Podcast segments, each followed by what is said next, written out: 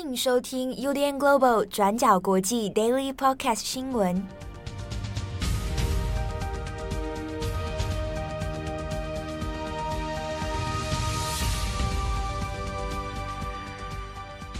Hello，大家好，欢迎收听 UDN Global 转角国际 Daily Podcast 新闻。我是编辑七号，我是正红。今天是二零二一年五月二十七号，星期四。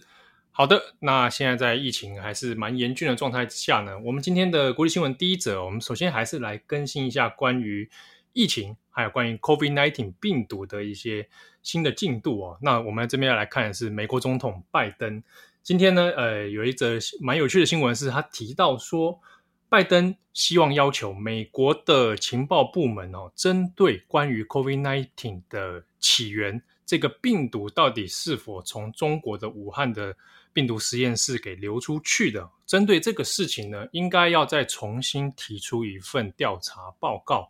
那这份调查报告呢，呃，拜登下的时间期限是在九十天以内，哦，那如果算的话，那就是三个月后左右。那这个事情呢出来之后，当然它其实引发不少国际媒体的关注哦，因为先前大家还有印象的话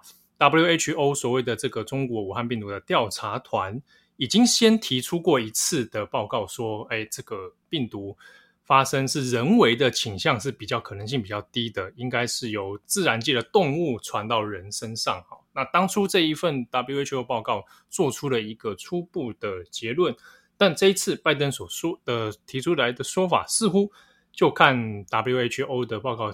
的结论，哈，是有一点不大一样，哈。好，那这个事情的一些逻辑点，我们这边来稍作解释一下，以及拜登他在这一次的呃提出的说法是什么？那根据拜登呢自己的讲法呢，是说，呃，本来其实在川普任内啊、哦，那这个已经本来就有一个美国情报单位来针对所谓 COVID-19 是否从中国流出，那是否从这个病毒实验室的这样说法，那有做了一个初步的调查哦。那随着这个调查的结束呢，任务的小组也就解散了。啊，但是现阶段来说，拜登有提到说，因为美国情报单位里面针对于到底是否啊从病毒实验室里面流出，然后以及可能存在人为的这样的可能性呢，哎，美国情报自己美国的自己的情报单位自己也有不同的争论哦，那也还没有做出任何的结论。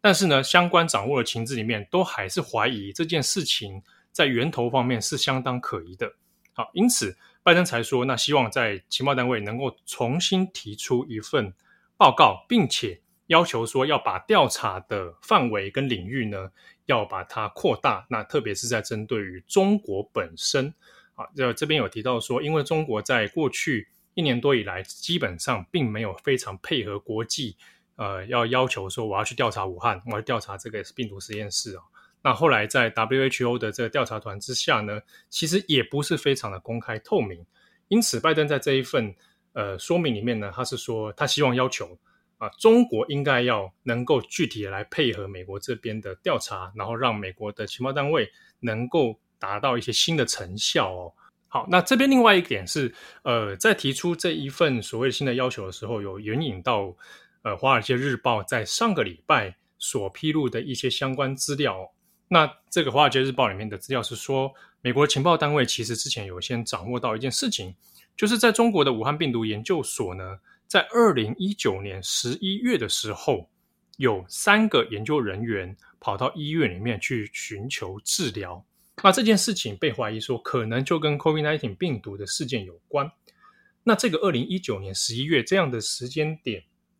和中国官方所对外所宣布的所谓新冠病毒传播的时间点，其实是更早的，好，所以就有可能怀疑说，是不是在早在这个时候有寻求治疗这件事情的时候呢，就已经有相关的病毒流传问题，以及是否用此可以来证明说，那这个病毒的确跟研究所是有直接关联的。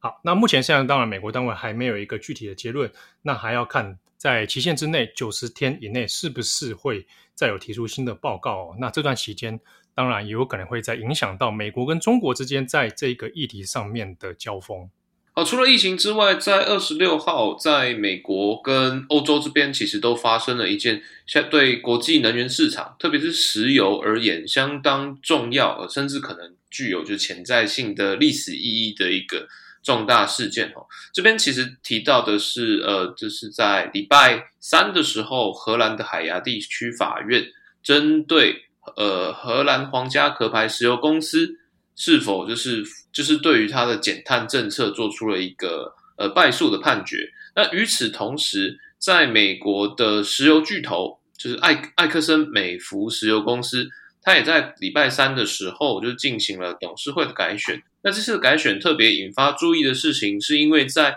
呃选举之前，包括像《华尔街日报》、《金融时报》都有特别提到，就是呃环保派。跟就是现在传统石油派在这次选举中的一个激烈的缠斗，那最后的结果呢？艾克森美孚的呃现任 CEO 伍德，他虽然就是成功连任，但同时就是他在选举中特别针对的所谓环团派的投资基金，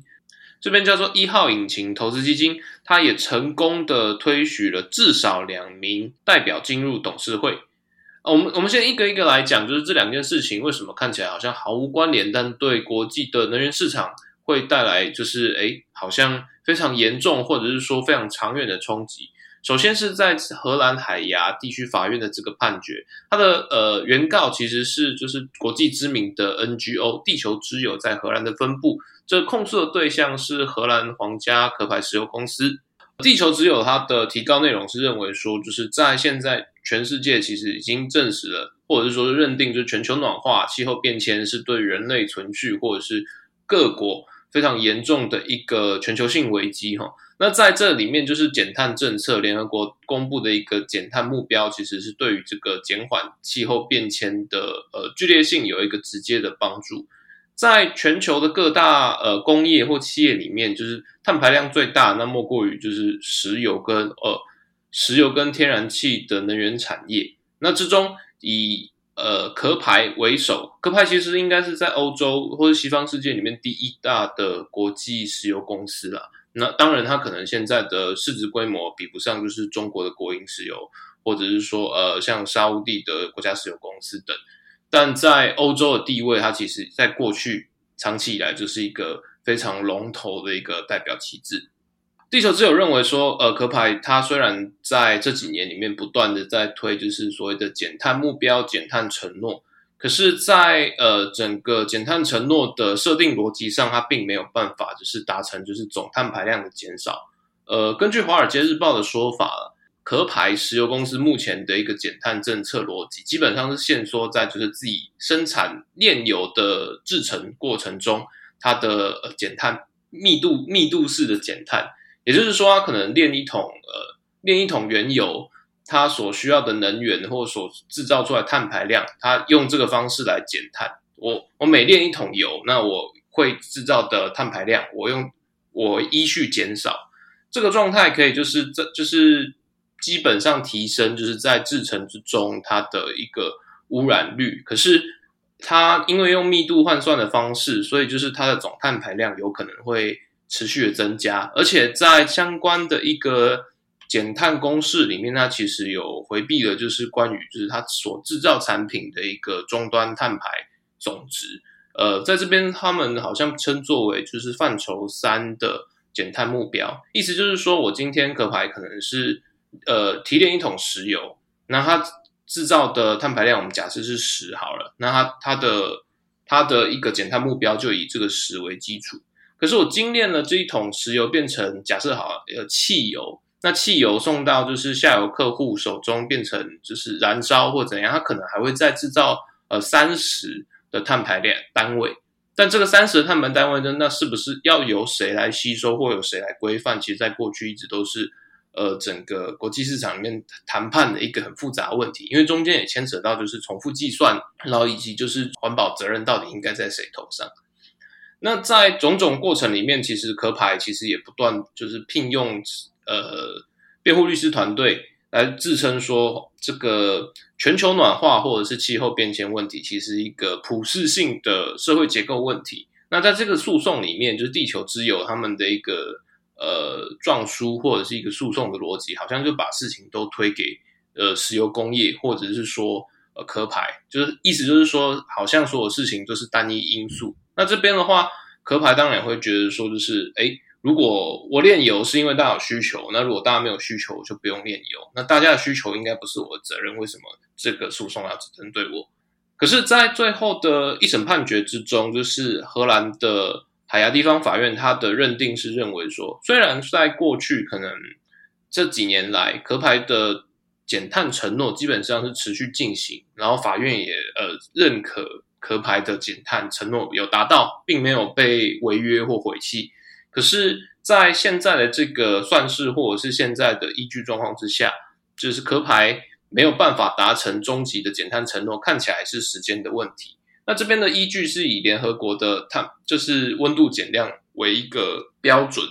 那所以在这个状况之下，就算就算壳牌依照现在的进度走，那最终可能也没有办法避免，就是呃全球暖化或者气候变迁对人类造造成的冲击。那以此为逻辑。法院就认为说，那啊，这个和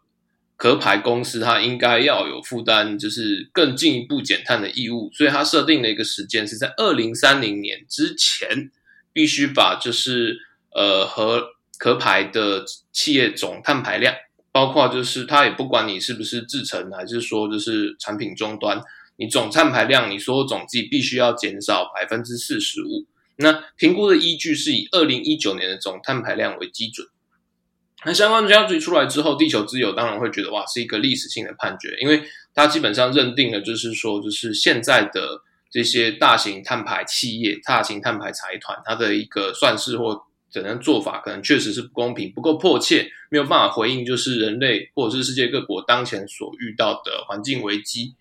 那所以，如果这个荷兰的判例如果是可以被各国认可的话，那接下来可能相应的，比如说在英国。可能也会对，也会有环团针对，就是英国石油公司，或者是说美国其他国家，也可能会有相应的环盘环团诉讼，或者是环团的一个出手。那也不只仅只限定于就是石油产业，那包括就是高耗能工业，或者是就是大型的集约农业，这些就是有可能造成非常多温室气体的企业，都有可能遭到这样的一个诉讼来做一个呃转型的。转型的催促，或者是说，呃，污染的抵制，但壳牌这边当然也会觉得说，就是，诶，这个事情好像全部推给我，特别是就是在二零三零年之前要达成如此剧烈的减碳目标，在现实上可能还是有一些困难性，所以他们也会认为，个整个判决可能结果不是那么公平。同时，在判决的过程或结果里面，荷兰的法院其实也没有告，也没有讲说。诶，那到底是要由谁来监管壳牌公司有没有达成这个四十五 percent 的减碳？然后如果没有达成呢，会怎么样？其实好像也没有一个强制约束或法则。目前壳牌已经决定，就是一定会上诉。那后续到荷兰的上诉法院，大概预计应该还需要两年左右的时间才会有结果。后续还会有最高法院的诉讼，所以大概在未来六年之内，除非壳牌自己的内部有一些。相应的对策或改革，否则的话，呃，整个碳排诉讼战应该还会再持续。那回过头来，就是我们来看，就是在美国的埃克森美孚这次的董事会选举之所以会让大家特别关注，其实刚好也是巧合啦，因为在荷兰公布这个壳牌败诉之后几个小时，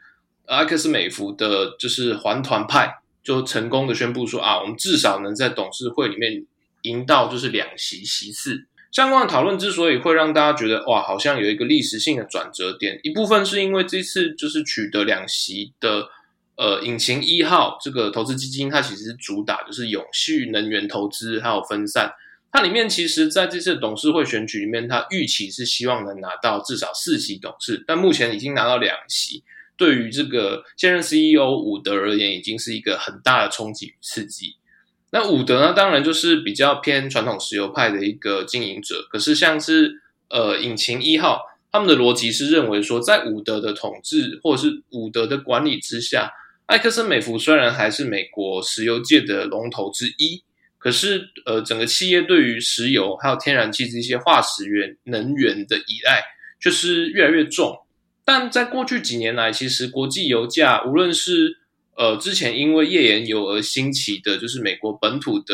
需求供需的荣景，或者是说就是呃现在国际油价其实已经长期都处处于一个相对颓势，特别是在二零二零年开始的 COVID-19 全球疫情之中，那欧美的能源需求大减，一度大减。然后中国的需求也没有在，也没有一直比不拉不上在疫情之前的状况，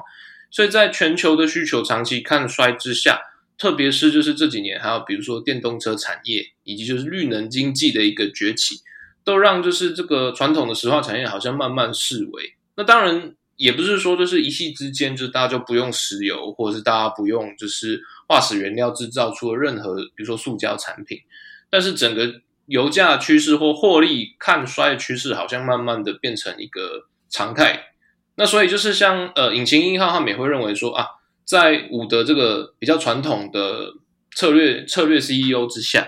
埃克森美孚是不是转型的太慢了？就是在整个公司定位之上，就我们先不论环保与否，那是不埃克森美孚是不是应该把自己定位成一个呃综合性的能源公司，而不只是就是单纯的石油公司？因为把所有的呃，资本或者是公司的获利全部押宝在石油或天然气之上，看起来风险或变动程度很大，而且在短期之内可能也没有办法就是满足就是董事会的期待。所以就是在这个状况之下，呃，引擎一号我会觉得说啊，那应该要趁这个机会要大力的推动整个组织的改造跟能源的转型。那其中包括说他们希望就是呃大规模的。达成减碳目标，希望在二零五零年之前能达成，就是埃克森美孚集团，包括制程，包括上游的石油探勘跟开采，以及下游的就是产品的运用跟贩售，能达到就是零碳排的碳中和目标。那除了这个之外，就是引擎一号也认为，就是除了石油跟天然气的开发之外，埃克森美孚也应该投资于就是比如说绿能，或者是相对的就是再生能源的运用。那这一点不仅只是要分散风险，同时也是要抢得就是这个石化能石化财团，就是这种剧烈转型的一个新时代先驱。只要能踩到这个转型的概念，或者是说只要能采行这个风险分散的一个策略的话，那在市场上的投资也会比其他的财的石油财团更有吸引力。那与此同时，就是这两个案子，其实，在各目前还没有就是引发就是国际油价的明显波动。可是大家都其实会非常呃期待，或者是说非常的紧张，是说呃后续的诉讼，或者是说一些这种类似的，比如说讲难听一点，有点像是董事会的政变，那会不会在剧烈的影响就是国际石油的市场秩序与版图？其实也是大家目前正在观望的一个重要风向。好，那我们最后来稍微简单聊一下一个一个蛮知名的绘本作家艾瑞卡尔哈，他已经过世了。那不晓得大家有没有看过一本绘本，叫做《好饿的毛毛虫》啊？这一本算是在绘本界非常知名而且很经典的一个儿儿童绘本哦。它就是主，它的故事就在讲一只毛毛虫不断的吃东西，然后最后变成一只蝴蝶。那他的作者艾瑞卡尔呢，其实是蛮高龄的。他现在已经由家属来证实说，他在五月二十三号已经病逝于美国的麻州。那他最后是享受是九十一岁哦。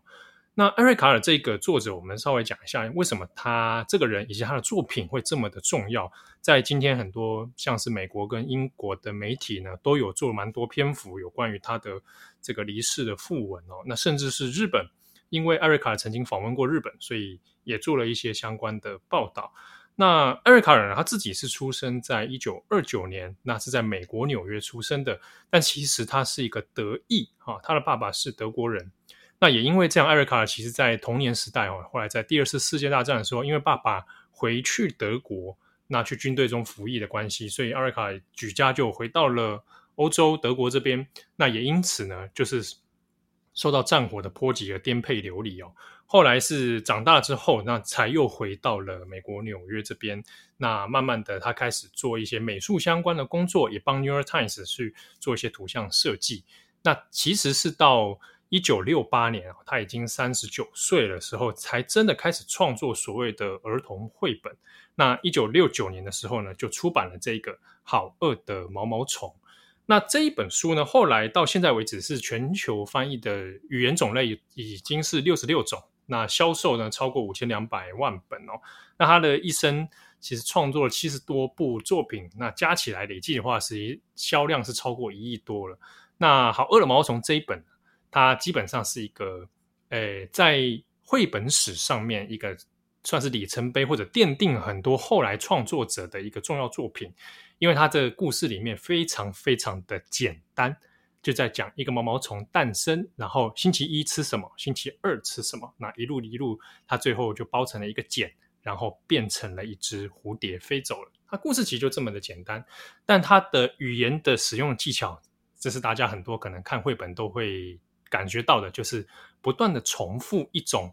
呃一个 tone 调哈，然后重复一些语言，但是时间是在前进的。然后情节在最后会有一些改变。那在绘本的故事里面，包含它的插画，会用一些鲜艳的颜色，然后不同的种类的食物，来让儿童去认识各种呃，不是比如说色彩啦，哦，比如说图像啊，哦，然后以及说小毛毛虫变成蝴蝶这样的逻辑前进的概念哦。